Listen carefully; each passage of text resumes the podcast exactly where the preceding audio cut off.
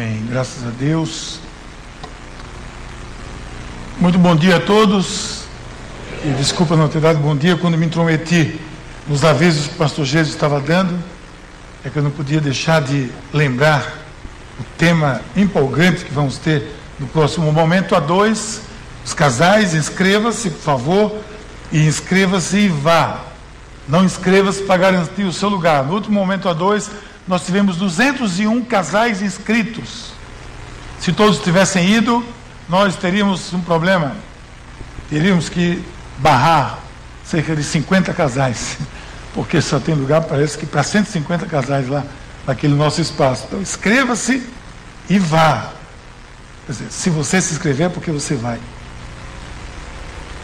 Eu queria orar com vocês um pouquinho, vamos orar, vamos pedir a Deus mais uma vez Pai querido, muito obrigado, Senhor, pela tua mão sobre as nossas vidas. Nós pedimos que o teu Espírito Santo possa fluir aqui no nosso meio, que a tua palavra flua em nós aqui, que essa palavra ministrada aqui hoje traga impacto nas nossas vidas, que seja um momento de, de, de divisor de águas na nossa vida, que tudo aquilo que pensávamos a esse respeito possa ser transformado, iluminado pela tua palavra, que agora o nosso alicerce seja ela, que nos ilumine, que nos dê base para a nossa vida. Esteja conosco, Senhor, nos nossos ouvidos, na nossa compreensão, no nome de Jesus. Amém. Pois bem, eu, uma das coisas que é comum em todos nós cristãos, e também aqueles que talvez não se considerem assim cristãos, é, é isso. Veja bem, é, em alguns momentos, ou em algum momento na sua vida, você achou que Deus se comportou, que Deus se comportou pelo menos de três maneiras. Que Deus se comportou pelo menos de três maneiras. Vamos lá.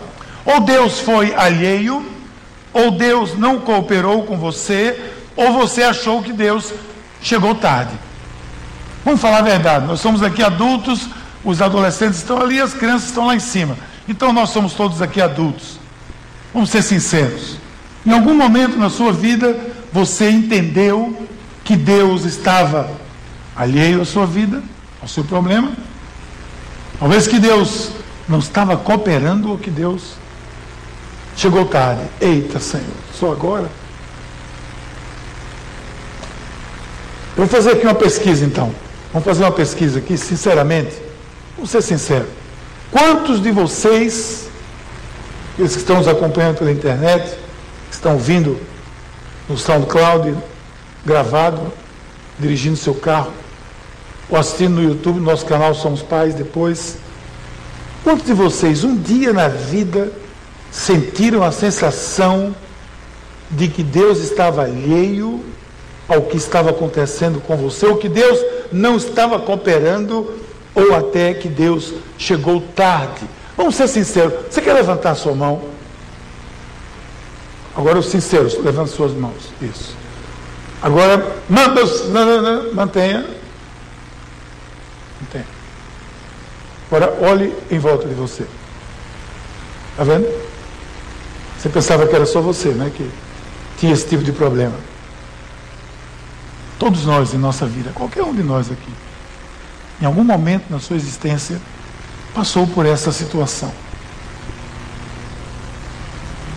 Então, isso aqui já mostrou a você, que veio aqui hoje, já ministrou na sua vida, já disse algo a você. Isso não acontece só com você, acontece com todos. Todos nós tivemos momentos assim. E eu quero dizer que eu sei eu sei que não é fácil esses momentos. É, eu sei que esses momentos não são momentos fáceis. Talvez, às vezes, algum crente ou algum pregador, algum pastor, vai fazer parecer que é fácil. Mas eu quero ir na direção oposta. Eu quero dizer a você que eu sei, antes que você mude de canal aí, você desligue o seu controle remoto, eu quero dizer a você que eu sei que não é fácil. Outra coisa que é difícil é que você, nesses momentos, observa a vida de outras pessoas e você percebe que elas estão indo bem, pelo menos de alguma forma, até onde você sabe, você diz, eles estão indo bem, às vezes eles não são nem cristãos, Senhor, eu sou, eu sou, eu sou teu servo. Ou então eles são cristãos e você está percebendo que as coisas estão fluindo na vida para elas e você tende a se comparar com elas. E pior, pior, ainda tem aquele momento que ainda vem aquele aquele super crente, ou então aquele super santo, que vai chegar junto de você, botar a mão no seu ombro, e com a voz de Cid Moreira, vai dizer assim, irmão, vá na palavra. Estou tentando imitar, mas não consigo. Vá na palavra, irmão. Deus tem um propósito. Ore mais. Seja mais fiel. Vá mais na igreja. E você pensa, mas eu estou vendo a vida desses irmãos e irmãs, eu estou vendo a vida do meu líder de célula. Eles estão indo bem, parece que Deus está alheio à, minha vida e não está alheio à vida deles. Às vezes a gente vê alguém fazer uma oração tão, tão simples e você se revolta, porque eu tô, estou tô com um problema sério, meu filho está envolvido com drogas. Meu marido saiu de casa. Meu emprego me demitiram. E você vê alguém orando e dando um testemunho fantástico porque Deus conseguiu, ele conseguiu comprar o carro do ano, por exemplo. Você fica com aquele negócio mexendo dentro de você. Então, por estarmos preocupados com as pessoas, porque queremos cuidar de cada um e dos seus dilemas, é que nós escolhemos esse tema para ministrar nas próximas semanas. Nós queremos ministrar na sua vida e mostrar que existem momentos assim. E que de alguma forma eles têm um propósito diante de Deus. Mas existem sim esses momentos. Que momentos são esses? Momentos quando Deus é alheio, ou parece ser. Momentos quando Deus parece não cooperar. Momentos quando Deus parece que chegou tarde. O Senhor, se chegasse dez minutos antes, tinha resolvido. Eu acho que quem pensou assim foi Maria e Marta, quando Jesus se atrasou. Depois a gente vê que ele se atrasou, ele não estava nem aí, ele era o rei dos reis, mas ele se atrasou e Lázaro morreu e elas disseram, se tivesse chegado um pouquinho antes, meu irmão Lázaro não teria morrido. E ele diz, calma, quem crê em mim, ainda que esteja morto, viverá. Venha Lázaro. E no erro de português, mas no hebraico se usa isso, ele disse: saia para fora. Aí sai Lázaro do túmulo, com seus panos ainda enrolados. Lá no seminário a gente discutia muito teologia e nos intervalos a gente brincava de teologia. E aí um dos irmãos sempre perguntava: Quantos milagres houve na, na ressurreição de Lázaro? Aí, não, houve um, que ele saiu do túmulo, houve dois. Que ele deve ter saído voando. Porque se as pernas dele estavam amarradas com aqueles, com aqueles trapos, ele deve ter saído flutuando, assim como aqueles lutadores de, de chineses né, que saem flutuando. A verdade é que Lázaro saiu e as irmãs estavam achando que Jesus tinha chegado tarde. A verdade é que há um tempo para tudo. A Bíblia diz na sua sabedoria, ela diz assim: para tudo há uma ocasião e um tempo para cada propósito debaixo do céu. Grave isso com você. Para tudo, para tudo há uma ocasião e um tempo para cada propósito debaixo do céu. Haverá um propósito. O texto de hoje mostra uma história que é muito importante que a gente compreenda sobre uma ótica que talvez você ainda não tenha observado. A história de João Batista no cárcere e a história de, de Jesus sendo é, ministrando a João Batista através dos seus discípulos que foram perguntar para ele. Essa é uma história um pouco misturada com Marcos e, e Mateus, mas nós escolhemos o texto de Mateus onde conta a história que vocês viram aqui, uma história muito simples, havia uma, uma jovem chamada Herodias, que era uma mulher que tinha se casado com Herodes e que ele tinha adulterado. Ele tinha pego a mulher do irmão e tinha casado com ela ainda em vida. Ele vivia adultério. E João Batista era um profeta. João Batista era um profeta e profetas são, aspas, inconvenientes. Profetas são inconvenientes. Eles dizem aquilo que nós, aspas, também não queremos ouvir. Porque são as nossas falhas. Quando o profeta chega diante do rei, ele não diz: Rei, seu parlamento está ótimo, você está fazendo tudo certo, todos os seus ajustes fiscais estão perfeitos, apesar que o povo está revoltado. Não, ele chega para dizer: Você está errado. E João Batista dizia para Herodes: e, Você está em adultério, você está em adultério, adultérios. E Herodias era filha da, da, da mulher. Ele se encantava por ela. Ele disse, peça tudo que eu lhe dou. E aí a mãe dela disse, peça a cabeça de João Batista, que está lá preso. E aí ele, ele não queria, sinceramente, se você olhar o texto de Marcos, João você não queria, porque ele gostava de ouvir João. Se você olhar no texto, ele disse que João era homem de bem. Mas ele não tinha mais o que fazer. Ele pegou, mandou decapitar João. João morreu e. Mas antes disso aconteceu um episódio, foi que João estava no cárcere. Gente, a gente quando lê a Bíblia, mais uma vez eu vou dizer, a gente vê de maneira plana. Eu gosto de ver de maneira tridimensional. Significa que eu não tenho uma Bíblia 3D, mas eu tenho uma visão 3D. Eu quero entrar nessa história. Eu quero ir para onde João está. Aqui está o cárcere. O cárcere é um lugar horrível, frio, de pedras. João está dentro dele. Preso. Preso porque era profeta. Preso porque fazia a vontade de Deus. Preso porque entendeu que devia anunciar os desígnios de Deus. Ele está preso. João estava, sinceramente, ali no momento em que você talvez estivesse. Não pense que João era nenhum super-homem. João era um homem, com as suas fragilidades, com as suas dificuldades. Apesar que ele era corajoso, apesar que ele era um, um grande profeta, ele era um homem. E ali deve ter havido um momento que eu chamo do momento do cárcere, momento da solidão, momento da cruz. Lembra que a gente cantou agora? Cruz da solidão, porque Jesus, naquele momento da cruz, diz: Pai, Pai, por que me abandonaste? Esse é o momento da solidão, esse é o momento onde seria eu ou você naquela cruz, seríamos nós, ali não era Jesus, ali era a humanidade de Jesus, falando um pouco mais alto, dizendo: Por que me abandonaste? João estava vivendo um momento parecido, João estava vivendo um momento do cárcere, um momento da solidão. E você acha que João, em algum momento, não duvidou do seu próprio ministério?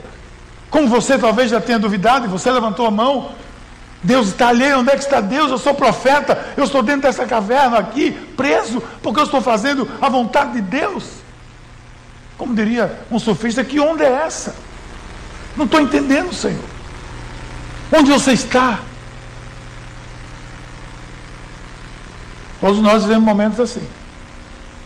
E aí João pega os seus discípulos que vão visitá-lo e diz: Olha, pergunta a ele se ele é aquele que deveria vir. Por que você acha que ele mandou perguntar? Porque João teve a oportunidade lá atrás, quando perguntaram para ele: Você é o Messias? E claro que foi uma grande oportunidade para um charlatão sair na, na boa dessa, não era não? Era uma grande oportunidade para um oportunista dizer: Eu não achei que era, não, mas sou. Sou, eu, eu sou o Messias. Mas ele disse: Não. Então ele diz assim: Pergunta ele se ele era aquele que deveria vir. Para mim, esse é o momento do cárcere, onde João está. Será que eu estou fazendo tudo isso em vão? Será que esse cara aí é, é o Senhor mesmo? Será que o Messias veio mesmo? E aí ele manda os seus discípulos. Os discípulos vão, vocês leram o texto, ele conta a história. Jesus podia ter dito, Sim, eu sou o Messias. E ele era. Jesus podia dito, claro que eu sou. Me aguarde, essa noite eu vou chegar e vou jogar um estardalhaço, essas pedras vão se quebrar tudo. nós dois vamos sair daí voando para mostrar para esse povo quem é Deus. Deus não podia fazer isso, Jesus não podia fazer o que ele quisesse. Mas João está lá no cárcere, no cárcere ficou. E o recado foi o que nós lemos aqui. Diga a ele que os cegos veem, os leprosos são curados, o evangelho é anunciado a todos. E no fim, a cabeça de João foi num prato de prata o banquete de Herodes. O capricho de um adolescente. Quando Deus está alheio, pois bem, quando Deus está alheio, o que é que eu devo fazer? Quando eu sinto, quando eu percebo, pelo menos, que Deus está alheio, o que é que eu preciso fazer? Você que levantou a mão, e os que não levantaram agora sabem que deviam ter levantado, não é verdade? Quando Deus parece estar alheio, o que, é que eu devo fazer? Pois bem, venha comigo. Pela minha experiência, eu creio que eu devo crescer a minha confiança em Deus. Mas como crescer se eu estou num momento de crise? Momento de crise é momento de crescimento. Pode parecer óbvio isso.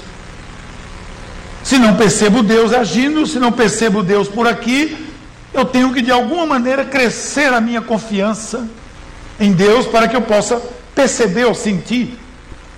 Ok, mas como eu cresço na minha confiança com Deus? Como eu posso crescer quando eu estiver nesse momento do cárcere, nesse momento da solidão? Verificando as promessas.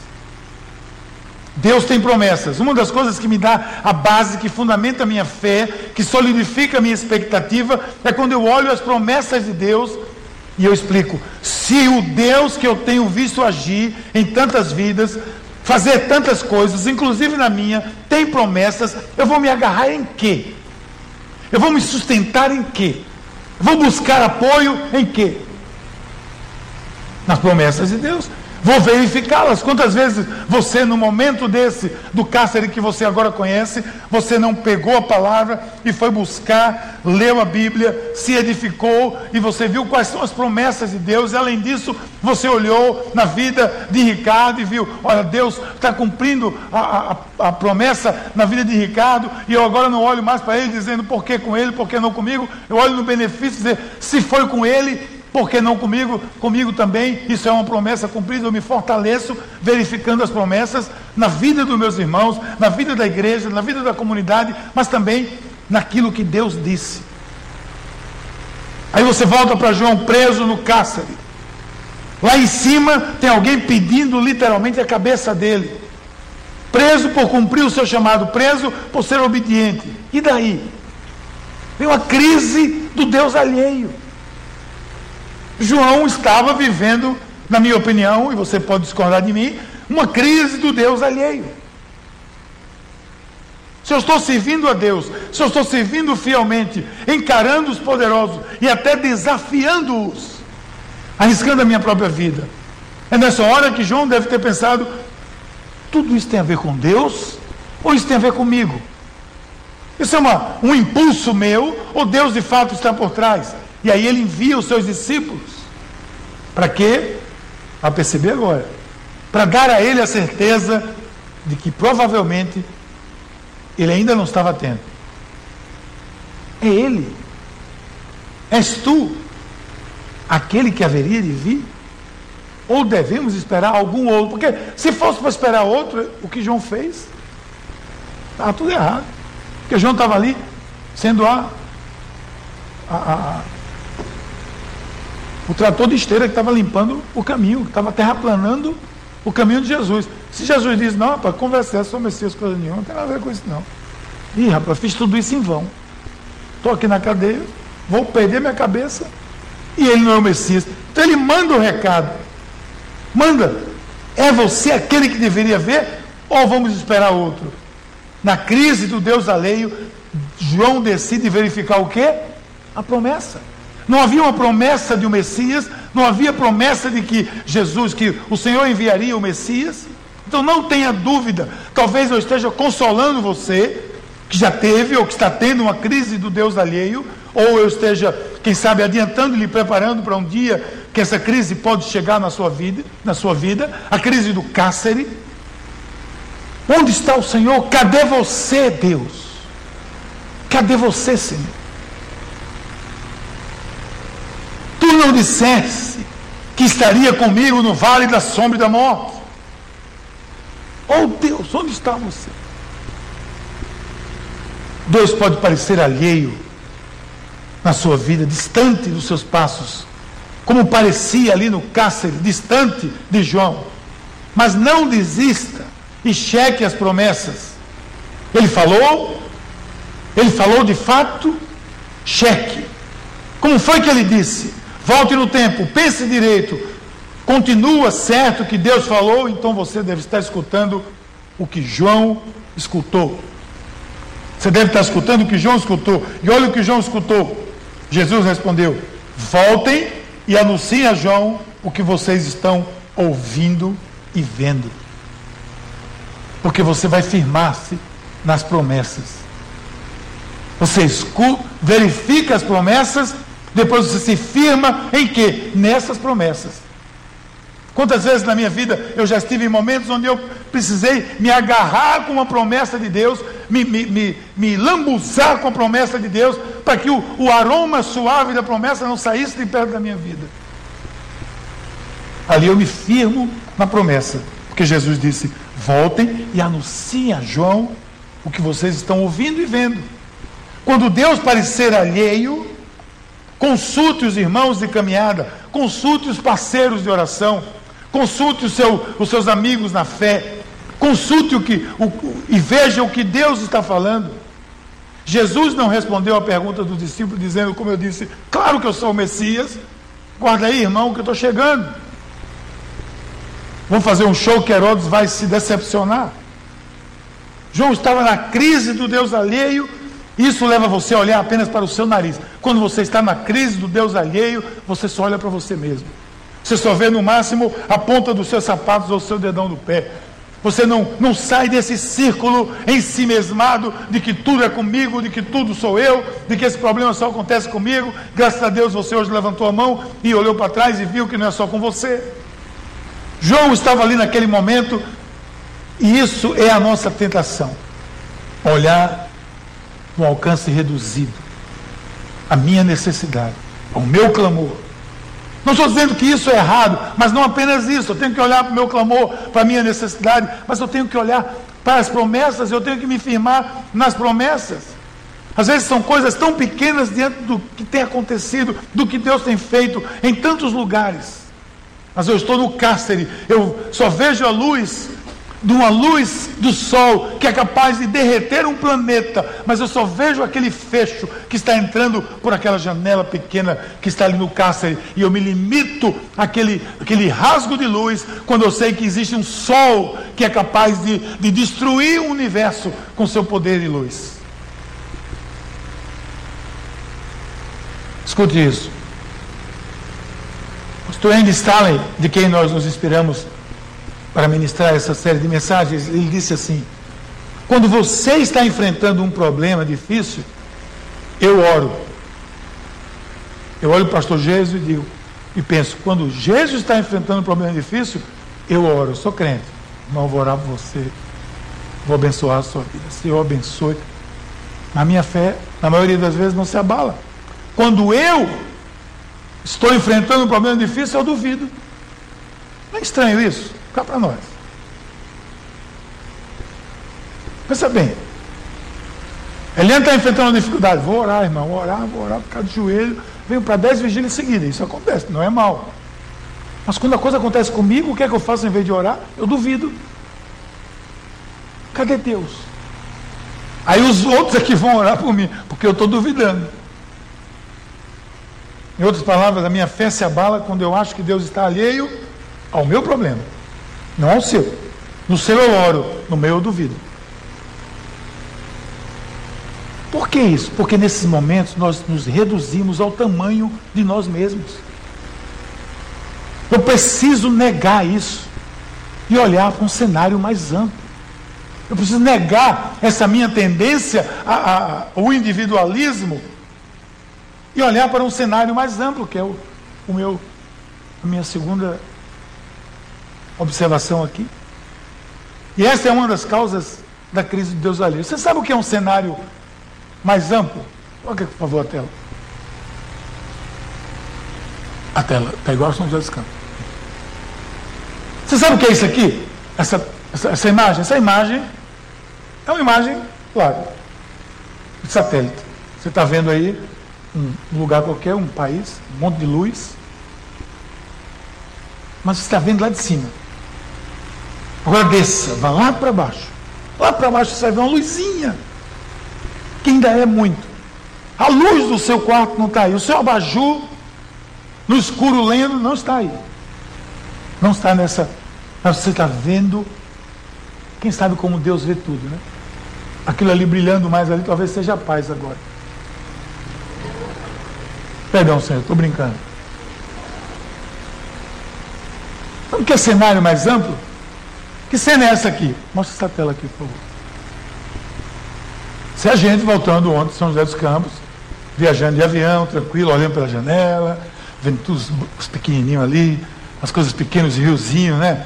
As nuvens, olha que bonito. Aí de vez em quando você olha assim distraído, aí passa um avião lá embaixo. Olha o avião ali. Também. Esse é o seu mundo, onde você está. Agora, quer saber onde você está de fato? Vá para o cenário mais amplo. Olha aqui. Essa está. Pronto. É, Sabe o que é isso? São os aviões que estão com você no mesmo lugar. Alguns metros de distância um do outro. Esse é o cenário mais amplo.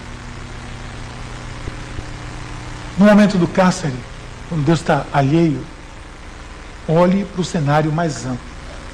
Porque essa é uma das causas da crise do Deus alheio. Saia agora do seu contexto direto do texto e eu vou buscar um princípio bíblico que me ajude. Eu quero pular um pouco fora aqui do contexto bíblico do, da história e ir para um princípio bíblico. O que a Bíblia diz é, é um princípio divino, universal. Ele diz: sabemos que Deus age em todas as coisas para o bem daqueles que o amam, dos que foram chamados de acordo com o seu propósito. Deus age com todas as coisas, em todas as coisas, para o bem daqueles que o amam, dos que foram chamados de acordo com o seu propósito. Não é dos, dos que foram chamados de acordo com dos que foram chamados de acordo com o seu propósito, vou fazer o contrário, Deus age em todas as coisas para o bem daqueles que o amam. Começa com um propósito. Deus tem um propósito. Ele age para o bem de todos aqueles que ele ama, de acordo com o seu propósito. E não é essa história que você, o seu sorvete caiu, você de glória a Deus, porque Deus age de todas as formas para o propósito daqueles que Ele ama. O meu sorvete caiu, mas aleluia, aleluia coisa nenhuma. Eu estou triste porque o meu sorvete caiu e eu queria comer. Tem nada a ver com Deus. Quem derrubou o seu sorvete foi você. Isso é teologia do verme. Mas num cenário mais amplo, Deus está no controle. Foi o que Jesus disse: Você não compreende agora o que eu estou fazendo, mais tarde você vai compreender. E quem estava fazendo isso? Jesus. Eu quero lavar seu pé. Pedro disse o quê? Não, de jeito nenhum. De jeito nenhum. Mais tarde Pedro compreendeu. Percebam o que acontece quando vivemos a crise do Deus alheio. Olhando para o cenário mais amplo, eu passo a entender melhor as coisas. João não estava vendo ainda o que estava acontecendo. Entenda aqui, João não estava vendo ainda tudo, ele estava preso no cárcere. Ele anunciou e prenderam ele.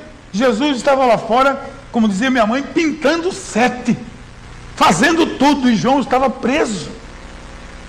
Cegos estavam vendo, costos estavam andando, o evangelho estava sendo pregado, a, a, a, a promessa milenar estava acontecendo, mas João estava preso. Ele só via a janelinha do avião dele. Eu vou dizer o que é que acontece. Quando eu olho para o cenário mais amplo, eu passo a entender melhor, perceber melhor a mão de Deus. Eu vou dizer rapidamente aqui o que acontece. Primeiro, eu amplio a minha visão, porque eu vejo mais longe, eu amplio a minha visão. Eu começo a enxergar mais do que aquilo que eu, o meu limite. Eu amplio a minha gratidão, porque quando eu vejo a coisa acontecendo de uma maneira mais ampla, eu começo a pensar: poxa, Deus é bom. As coisas estão acontecendo. Existe mais do que isso. Existe mais do que o meu nariz. Existe mais do que esse cárcere. Deus tem um propósito de alguma forma. Eu sei que não é fácil, já disse. Não é fácil. Mas é assim. E eu amplio a minha gratidão, amplio a minha generosidade. Porque quem é grato é generoso. Porque quem é agradecido é generoso. Quem é agradecido e não é generoso, não é agradecido. Não é agradecido. Porque eu recebi de Deus, do que eu recebo, eu dou. Não é verdade? Quando, lá em Crônicas, quando o, a construção do templo, toda aquela festa, o que foi que disseram eles? Senhor, não é nosso, tudo vem de ti, do que é teu nós estudamos, é a gratidão. Eles começaram a dar, dar as suas fazendas, dar o seu dinheiro, dar muito é, é, ouro e, e cavalos e tudo, bens e dízimos para o templo, e foi tanta oferta que a coisa é, é, saiu de todas as, as, as, as, perspectivas. Por quê? Porque o povo entendeu, tudo vem de ti. Eu sou generoso. Quando eu sou generoso, eu amplio a minha generosidade. E eu evito a autopiedade. Porque uma das coisas terríveis na nossa vida é a autopiedade. João, eu estou preso aqui nesse cárcere, coitadinho de mim. Porque, poxa vida, eu estava fazendo isso para o bem da obra do Senhor, eu estou aqui. Ah, eu sou um miserável, eu sou um miserável. Eu evito isso porque eu estou vendo o cenário mais amplo. Eu não estou podendo fazer isso, só porque eu tenho aqui o um ministério, meu ministério, diante daquele ministério ali, aquele ministério é tão grande, alcança tantas pessoas, e eu, o meu ministério é só cuidar daqui, colocar água aqui do pregador, ajeitar aqui o altar, a mesa, alguém pode achar que isso é pouco, mas para cada propósito, para cada um, cada um tem o seu papel. Quando a coisa começa a funcionar, se um não agir, o outro não age. Se eu não recebo alguém ali bem no templo, você vai chegar aqui mal-humorado. Obrigado, visitantes, que tem gente boa que recebe você aqui. Então todo se completa. Eu não tenho, eu evito essa autopiedade, esse sentimento de, de, de, de comiseramento. E aí eu renuncio ao egoísmo. Sai de mim o egoísmo. E depois de tudo isso, não há como ser egoísta. E o que é que acontece? Eu vou criar aqui um. um, um como é o nome disso? Acróstico. Para ver, eu digo acóstrico. Aí tem que ter cuidado para dizer problema. Olha o que você ganha. Você ganha vigor. Você ganha vigor espiritual. Tonifica os seus músculos espirituais. Sua, sua vida emocional cresce, sua vida afetiva cresce, sua vida espiritual cresce. Você é revigorado quando você amplia sua visão, amplia sua gratidão, amplia sua generosidade, evita a autopiedade e renuncia ao egoísmo. Por quê? Porque você viu um cenário mais amplo. Você saiu do cárcere. Agora veja o que isso traz a qualquer pessoa. Isso. Eu preciso disso para enfrentar a crise do Deus alheio. Eu preciso de vigor. Eu não vou enfrentar e passar por essa crise sem estar com vigor. Somente o vigor, a reserva espiritual, a base firme da fé me permite olhar além do cárcere e da crise do Deus alheio. E eu passo a perceber que eu vou observar o que eu vejo e o que eu escuto. Agora, em terceiro lugar, eu vou observar o que eu estou vendo, o que eu estou escutando. Eu me firmei na, na, nas promessas, eu me firmei nelas, eu ouvi as promessas, eu me firmei nela, busquei. Agora eu vou observar com cuidado o que eu vejo, o que eu escuto. Presta atenção. Minha reserva de esperança é o meu vigor, que nós já temos. É aquilo que me permite ainda olhar, ver, escutar o que Deus está fazendo. E voltando agora ao texto, o que é que Jesus disse a João? Mais tarde eu chego aí, eu vou te libertar, primo. Né? Não é primo? Deixar meu primo pô, na prisão, eu vou, eu vou, eu vou quebrar tudo e vou libertar o primo. Primo, fica tranquilo que eu chego aí já já. Não. Olha aqui o que Jesus mandou os discípulos de João dizerem. Diga a ele que os cegos vêm, os mancos andam, os leprosos são purificados, os surdos ouvem, os mortos são ressuscitados e as boas novas são pregadas aos pobres. Aleluia. Em outras palavras, ele está dizendo: João, meu primo e percussor querido, eu vim para fazer uma obra muito maior do que libertar você dessa prisão e livrar sua cabeça. João, querido, o reino de Deus chegou. Aquilo que você foi chamado para fazer, para ser o precursor, chegou. Aquilo que você tem dado a sua vida e agora está preso, chegou. Agora, João olha para o cenário mais amplo. Aquilo que nós esperávamos há milênios está acontecendo. Você disse que não poderia atacar as minhas sandálias. E é isso mesmo, João. Eu cheguei. Eu vim implantar o reino de Deus e você foi o precursor de tudo isso. Na crise do Deus alheio, eu tenho a tendência a não enxergar mais nada, senão o meu nariz, as minhas mais urgentes necessidades, e eu sei que é difícil, eu posso dizer, eu já vivi isso. Eu levantei a mão aqui na, na minha primeira pergunta, não para motivar você, mas para dizer que eu também já vivi isso, e estou sujeito a viver a qualquer momento. Eu já andei por essa praia de piedade, muitas tardes, clamando e perguntando: onde está você, Deus?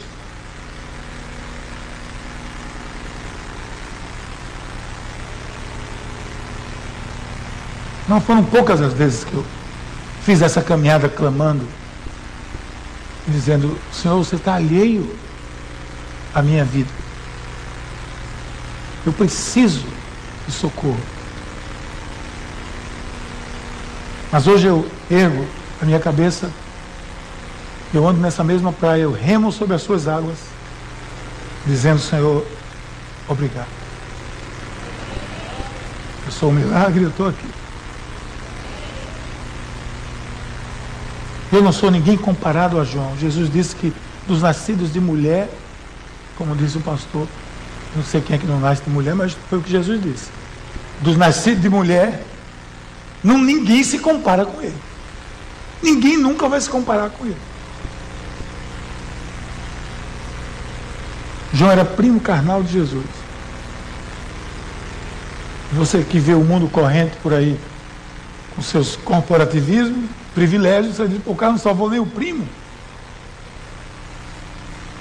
Deu nem um, um comissionado para ele.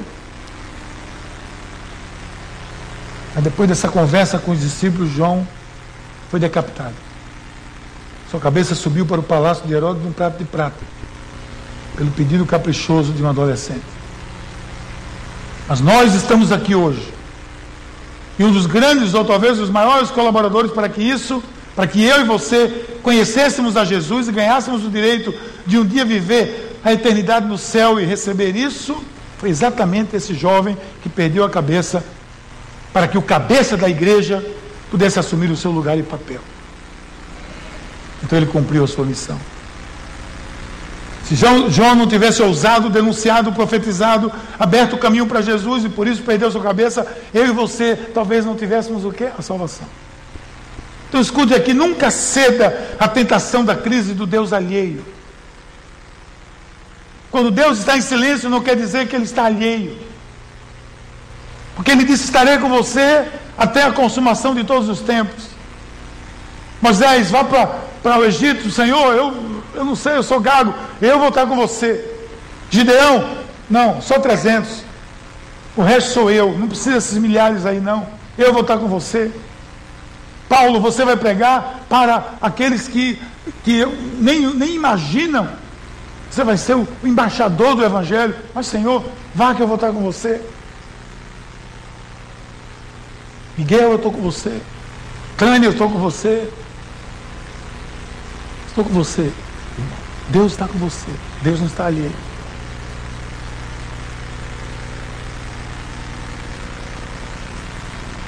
Deus esteve com todos eles porque Ele não estaria comigo se eu estou vivendo com Ele. Então, depois de tudo isso, quando você sentir que Deus está alheio, mas Ele não está, faça isso. Mantenha-se firme em Jesus. Você pode negociar tudo na vida, mas você não pode negociar Jesus. Guarde isso. Você pode negociar tudo na vida. Hashtag somos pais. Mas você não negocia Jesus. Jesus disse algo nessa conversa com os discípulos de João Batista que pode ser muito importante, que eu creio que nós podemos nos manter firmes ouvindo o que ele diz, ouvindo o que Jesus diz. Claro, de uma maneira geral, ouvindo o que ele diz, ouvindo o Evangelho, ouvindo a palavra de Deus, vendo o que Jesus falou, prestando atenção na letra vermelha da, da sua Bíblia, talvez, você precisa perceber que o que Jesus disse, por fim, no recado para João, deve servir para mim, deve servir para você. Ele disse: Feliz, bem-aventurado aquele que não achar em mim motivo de tropeço nas praças. Essa é uma linguagem um pouco diferente, a sua talvez, essa não é NVI, mas é o que ele diz: Feliz, bem-aventurado aquele que não achar em mim motivo de tropeço. Talvez a leitura legalista diz, está vendo? Feliz aquele que não tropeçar, que não fazer. Alguém tropeçar? Não, Jesus não está dizendo nada disso. Nada disso. Eu pesquisei em pelo menos cinco versões bíblicas para chegar a essa conclusão. Jesus não está dizendo não seja pedra de tropeço, é outra coisa. É diferente, presta atenção. Mantenha-se firme, porque a despeito do silêncio de Deus, e a despeito da resposta que parece que não chega, e a despeito do céu que parece estar fechado, a, a despeito da sua oração que parece que bate e volta, no fim de tudo, no tempo de Deus, que chegará em algum momento que nós não sabemos, nós seremos abençoados. Não tropece porque Jesus parece alheio. É mais ou menos isso que o texto está dizendo. Não tropece, não desista. Não fale porque Jesus parece estar alheio. Porque ele diz: se achar em mim motivo de tropeço, porque eu talvez não tenha chegado. João estava olhando para o cárcere. Por isso ele talvez, repito, só enxergava a si mesmo. Mas você que sabe o fim da história, sabe também como isso tudo era parte de um plano que nós às vezes não conseguimos alcançar, porque as nossas lágrimas, como diz a música, estão embaçando a nossa visão. Eu sei, eu bem sei que não é fácil, mas eu sei que é assim que as coisas funcionam com Deus. Eu já vivi e experimentei o suficiente para garantir que Deus nunca está alheio ao que você está vivendo. E não ache, porque feliz é aquele que não acha em Jesus motivo para falhar. Ah, Jesus não chegou, não quero mais nada com isso. Jesus não veio, eu esperei muito, não quero mais nada com isso. Não. Feliz é aquele que diz, apesar de a videira não dá fruto, os campos parecem não florescer. Apesar do meu emprego estar nessa situação, apesar do meu filho estar vivendo essa dificuldade, apesar do meu casamento estar enfrentando dificuldades, apesar reticência. Eu não vou achar em Jesus motivo de tropeço. Não foi ele que falhou. Porque ele disse a João: Olha, os cegos estão vendo. Saia da janela do seu avião, olhe para o cenário mais amplo e veja que o reino de Deus chegou. E se você tem que cumprir o seu papel, cumpra. Fique conosco nessas semanas, porque Deus com certeza ainda vai falar muito ao nosso coração nesses dias. Eu quero orar com você. Pai querido, obrigado, Senhor, por essa oportunidade de nós ouvirmos a tua palavra, estudarmos o, o texto e vermos o quanto tu nos ensina, nos mostra que tu nunca, Senhor, estás alheio. Tu estás sempre aqui, estás junto de nós. E ainda que pareça, quando Deus está aparentemente alheio, ajuda-nos a entender que o Senhor está mais presente do que nunca, cumprindo o seu papel, fazendo aquilo que Deus, no seu plano maior, desejou que acontecesse no nome de Jesus. Amém.